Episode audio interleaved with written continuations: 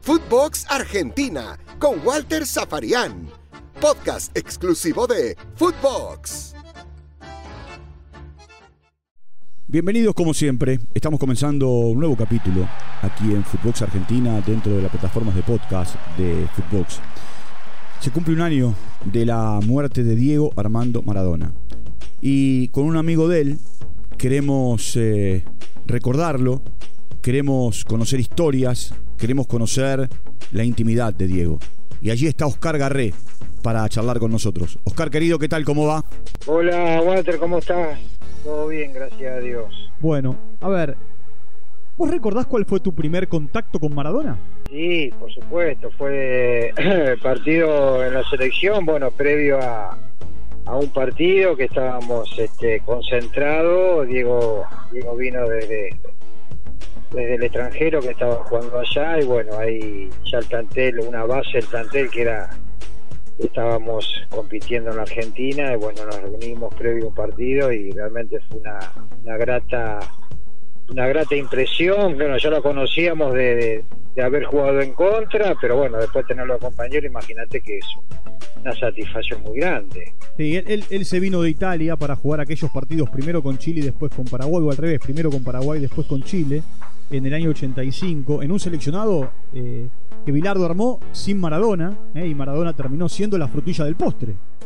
Sí, nosotros sabíamos, y Carlos nos, nos, nos lo había dicho, que él contaba con Diego, si bien Diego tenía muchos compromisos, pero él contaba con Diego y que él era Diego iba a ser su capitán. ¿Entendés? Entonces nosotros ya sabíamos y lógicamente íbamos a pensar nosotros que de, distinta manera de lo que pensaba Carlos y todos coincidíamos en, en, lo que Carlos pensaba y nos había dicho. Ahora, eh, llega Maradona ese día a la, a la concentración, ¿no? A los entrenamientos. Eh, vos lo enfrentaste, él jugando en Argentinos, él jugando en Boca, vos jugando en Ferro.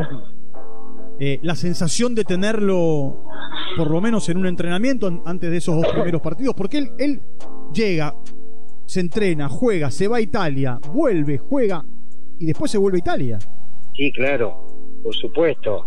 Y lo que pasa que vos al enfrentarlo, cuando estás enfrente, lógicamente pensás de una manera, pensás siempre en marcarlo, que no la toque, que no que no despliegue su, su fútbol y después cuando lo tienes de compañero te das cuenta que, que todo lo que uno pensaba eh, previo a la competencia era un poco imposible porque bueno, lo veíamos en los entrenamientos y en los partidos que después nos, nos tocó jugar de compañero, hacer cosas increíbles, entonces para mí eh, siempre fue un superdotado. Eh, me acuerdo que alguna vez eh, el Tata, José Luis Brown, me contó que un día Diego se acercó en la previa del primer partido de la Copa del Mundo y le dijo, caballito, tranquilo, vas a jugar y la vas a romper, y que siempre se acercaba a, Enrique y charlaba con él y le daba consejos, y a otros compañeros. Con vos también, en un momento complicado, porque vos eras muy resistido en el seleccionado, sin embargo jugabas siempre. Diego ¿También estaba encima tuyo como capitán? Sí, por supuesto. Porque, a ver, nosotros sabíamos que en, en, un momento había jugadores resistidos, ¿entendés? Porque mucha gente no, no, no podía entender de que yo de Ferro esté jugando eh, en la selección o compitiendo en eliminatorias o, o llegar a un mundial. Entonces, no era fácil. Eh, y encima estaba muy identificado con Gribol y con Bilardo, que eran entrenadores que por ahí eran un poco resistidos. Pero siempre en el seno del grupo sabíamos cada uno la función que teníamos que cumplir y sabíamos si, si estábamos a ese nivel o, no. Y Diego siempre, no solamente con, uno o con otro, hablaba con, todos, ¿entendés? Yo te voy a poner un ejemplo. A mí cuando me sacan la segunda amarilla, contra eh, la primera contra Italia y Uruguay. Yo después cuando jugamos con Bélgica, que Carlos da el equipo y bueno, lógicamente cambió el sistema ahí porque jugábamos con Bélgica y jugaba con un solo delantero, y tenía muchos volantes y jugaba Gifo y bueno, siguió jugando el Vasquito. Entonces, hablar conmigo a la habitación como capitán, yo estaba lógicamente el deseo siempre de uno es jugar y estaba bajoneado y, vino, y se sentó conmigo en la cama y hablamos, y me dijo, perrito, siempre rendiste, siempre eh, fuiste un, soldado y bueno, y ahora la decisión del técnico es que no juegue, pero vos sabés que siempre estuviste y siempre estás, o sea que siempre estuvo al lado del compañero, ¿entendés? En ese sentido siempre fue un grande, Diego. Eh, a ver, eh, mucha gente conoce al Maradona jugador de fútbol, el que la rompía. Ahora, como también alguna vez eh, me contó, creo que fue el negro Enrique, ustedes conocieron a Diego, al Diego de la intimidad. Sí, por supuesto, Diego, Diego fue siempre, a ver, yo separo, yo siempre separo cuando sale el tema con la gente, Diego jugador, Diego compañero, y después en su vida personal, que bueno, lo juzgará quien, quien lo tenga que juzgar, pero como compañero, eh, siempre fue un jugador y, un compañero muy humilde. Eh, era uno más en el grupo, eh, el tipo se sacaba lo que no tenía para, para, para dártelo, pero no solamente por el valor que podía tener una cosa u otra, pero siempre Diego estaba al lado de, era muy solidario, ¿entendés? Entonces yo creo que el que lo conoció y él tuvo la suerte de, compartir vestuario con, con él, lo, lo, valora mucho más, ¿entendés? No, no, seguro. Y, y a ver, ¿qué cuentan ustedes? No solamente la generación del 86, sino aquellos que fueron al 90 o los que estuvieron en el 82 con Maradona. O hasta los que estuvieron después en el 94 con un Maradona más grande que era el primero de la fila a la hora de entrenar. Y que ustedes decían, si él va primero, ¿qué queda para nosotros? No, digo en ese sentido, yo creo que nosotros tuvimos la suerte de jugar con el mejor Diego. Diego se preparó para ese mundial, quiso ser el mejor y quiso que Argentina saliera campeona del mundo. Lógicamente, detrás de Diego había un grupo, porque solo no podía, ¿viste? Siempre está el cuestionamiento de algunos que de que ese, ese, esa copa si no hubiera sido por Diego. Digo, no, pero también había un engranaje, había un cuerpo técnico que había trabajado con un grupo, que cada uno sabía lo que tenía que hacer dentro del campo de juego. Diego era una pieza más recontra importante, pero cada uno tenía su función.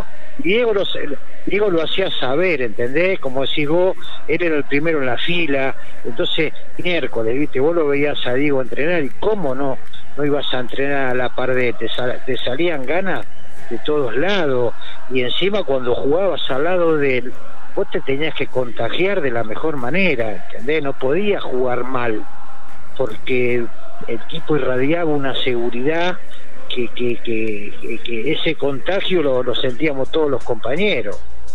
¿Y en la, y en la intimidad cómo era? Una cosa es eh, En, la concentración, eh, eh, en, el día a día, ¿cómo era Maradona? Para aquel que a lo mejor no lo conoció tanto, o los más chicos que a lo mejor lo terminaron descubriendo a través del YouTube. Claro, no, Diego era una persona que le, era, le gustaba hacer muchas bromas, pero también se, le hacíamos broma, ¿entendés? Y a veces en, la jerga nuestra, la de todo, se la tenía que comer porque él le gustaba hacer broma y por ahí en algún ah. momento también nosotros le hacíamos alguna broma. Eh, dentro de, del, grupo, él siempre lo decía, yo soy uno más. Después para la gente, o mismo la gente, eh, sabía que, Diego era el uno y era el abanderado de esa selección pero en la intimidad era uno más, ¿entendés? Por eso nosotros también tenemos ese valor agregado de, de, de, haberlo conocido y de haberlo querido de como, como se lo merecía. Hay, hay una situación ¿no? que, también se vivía con Diego, que no solamente eh, llevaba la cinta de capitán e iba adelante con el equipo, sino que peleaba por todos ustedes fuera de la cancha, con la dirigencia, para tener buenos hoteles, para viajar mejor, para tener una mejor retribución desde lo económico eh, ante cada partido, para ser reconocidos. Sí, sí, sí, siempre él, él fue bueno, lógicamente eso lo llevó también a veces a tener muchas muchas discusiones y ser un jugador polémico, pero él siempre defendió los valores de, del jugador, ¿entendés? Eh, como dijiste vos, no solamente en la fase económica, ¿entendés? Sino en todo lo que respecta al cuidado del jugador. En ese sentido siempre estuvo al frente de, los grupos. Y, otra cosa que quiero que, le cuentes a la gente, eh, ¿cómo, era, ¿cómo era ese Maradona eh, que, la rompía después de los partidos? Porque da la sensación que, que Maradona aparece en el Mundial en el partido con Inglaterra, ¿no? Jugó un gran Mundial en diferentes posiciones. Eh, ¿Vos te acordás cómo fue aquel vestuario después del partido con Inglaterra? Sí, cómo no me voy a acordar. Yo estaba suspendido. Primero te voy a, contar una, una secuencia que pasó, que estábamos todos lógicamente cantando en el vestuario, festejando, y en un momento golpean la puerta y claro, estaba yo cerca y abro, pensando que por ahí era algún dirigente que venía al vestuario o algo. Bueno, eran los ingleses, casualmente era Lineker, ¿viste? Y que Lineker venía a cambiar la camiseta. Entonces eh, me saludó, me dijo congratulations y chain, y le cambié la camiseta.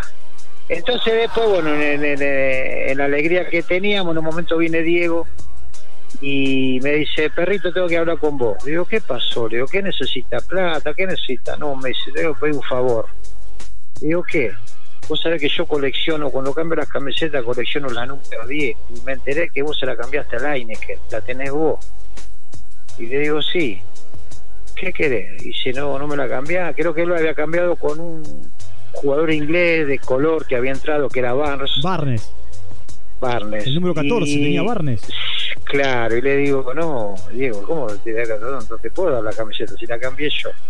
Y se quedó, viste, así haciendo puchero. y le digo, vení gordo, yo le decía gordo cariñosamente, vení gordo, ¿cómo no te la voy a dar? Y se la di, viste, se la, le di la camiseta de, de Lainer que él me dio la, la del otro muchacho. Y después cuando íbamos para la concentración de la América, íbamos en el micro, claro, y lógicamente íbamos cantando, y en un momento cantábamos que de la mano de Maradona toda la vuelta vamos a dar. Y vos sabés que Diego fue adelante, era un micro que era de turismo, entonces tenían, viste, esos altavoces, micrófono adelante, y lo hizo parar al chofer, lo hizo parar al chofer a un costado y dijo, muchacho, eh, no cantemos eso, dice, porque si logramos algo lo logramos todo, ¿eh? No me gusta esto. Y bueno, agarró, no empezamos a cantar otra cosa y el, micro siguió siguió hacia adelante para la concentración de la América. Así que hay cosas que muchas que muchas cosas no las sabe la gente, ¿viste? Pero por eso te digo que ahora habla con el diario del lunes porque pobre Diego nos dejó muy joven y la verdad que una pérdida terrible. Pero te voy a repetir, uno no tiene palabras de, de, qué sé yo, de agradecimiento y de reconocimiento de, de lo que fue Diego como compañero y como jugador increíble, increíble. Vos sabés que nosotros tuvimos la posibilidad de, ir a verlo antes de, bueno, el velatorio ahí en, Casa de Gobierno. Fuimos uno de los primeros junto con la familia y, vos sabés que yo lo besé, lo acariciaba y viste cuando vos hay cosas que no podés creer, porque también uno ha perdido sus seres queridos, ¿entendés? La vida nos lleva, viste, que perder los padres, es la ley de la vida, pero viste, cuando vos crees que una persona no se va a ir porque es como un superhéroe, que vos nunca le va a pasar nada. Y bueno, es el día de hoy que todavía con el grupo que tenemos y hablamos y siempre ponemos eh, algunas fotos que estamos con Diego, mismo nuestra, y, siempre hablamos que parece mentira. Si te tenés que quedar con un momento tuyo con Maradona, ¿con cuál te quedas, Oscar? Y yo me quedo con, con el momento en el que estuvo hablando conmigo cuando no, no me tocó jugar, que, que vino a hablar, que vino a hablarme, este, y que vos de repente decís, este tipo, qué necesidad tiene de, de venir a hablarme, eh, bueno, son esos recuerdos que, que, uno se lo va a llevar a la tumba, ¿viste? Que realmente son, son recuerdos que no, no te lo puedes borrar. Y, y, a ver, recién me contaste la anécdota del micro y la anécdota de, de la camiseta de Gary Lineker. Eh, olvídate de esos dos, de esas dos cosas que contaste. Si tenés que elegir una anécdota vivida con Maradona, ¿con cuál te quedás?